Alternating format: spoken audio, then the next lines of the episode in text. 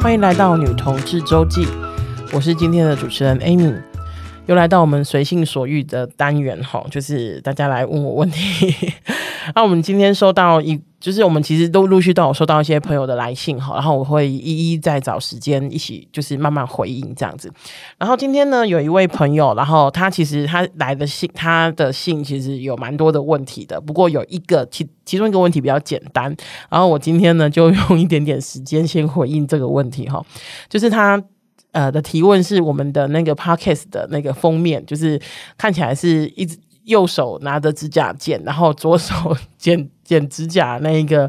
呃，那个呃设计到底是什么意涵吼？然后呢，然后跟大家讲一下哈，因为我们的设计就是呃，几乎所有热线。亲密关系小组的设计，我都是找同一个我们的设计义工帮忙设计的。然后呢，我就特别回去问了 问了他说：“哎、欸、哎、就是你当时设计这个是什么理念？”那我这边要特别讲一下哈，因为我跟就是我们跟这位设计的合作关系，其实比较是就是我们把我们想要传达的东西给他，然后告诉他说我们哎、就是我们想要做这个，比方比方说我们想要做这个活动，然后是因为什么什么，然后我们或者是想要做这一个频道是因为什么什么。所以呢，我当时候就跟告诉他说：“诶，我想要我们亲密关系小组想要做一个频道，然后会谈什么，然后希望他可以帮我们设计一个图示这样子。”然后他就很阿莎丽的帮我答应了我，然后帮我们做了一个就是这个图示，我自己都非常喜欢吼。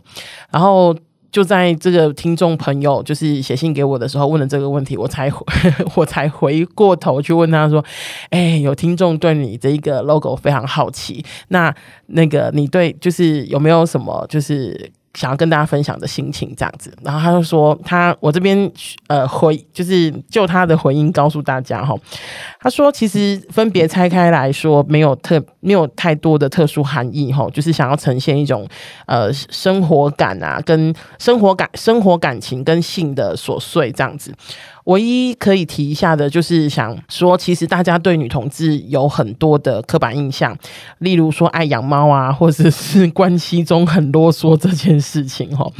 那虽然刻板印象很烦，但其实从他从自己身边或是各种听闻的田野下，就是有时候这这些刻板印象其实也是对一半错一半这样子，所以他就觉得说，让这个框架就是原本的框框长出猫耳朵，算是半抗议。跟半接受这些刻板印象，刚因为刚刚他说的就是对一半错一半这件事情哈，然后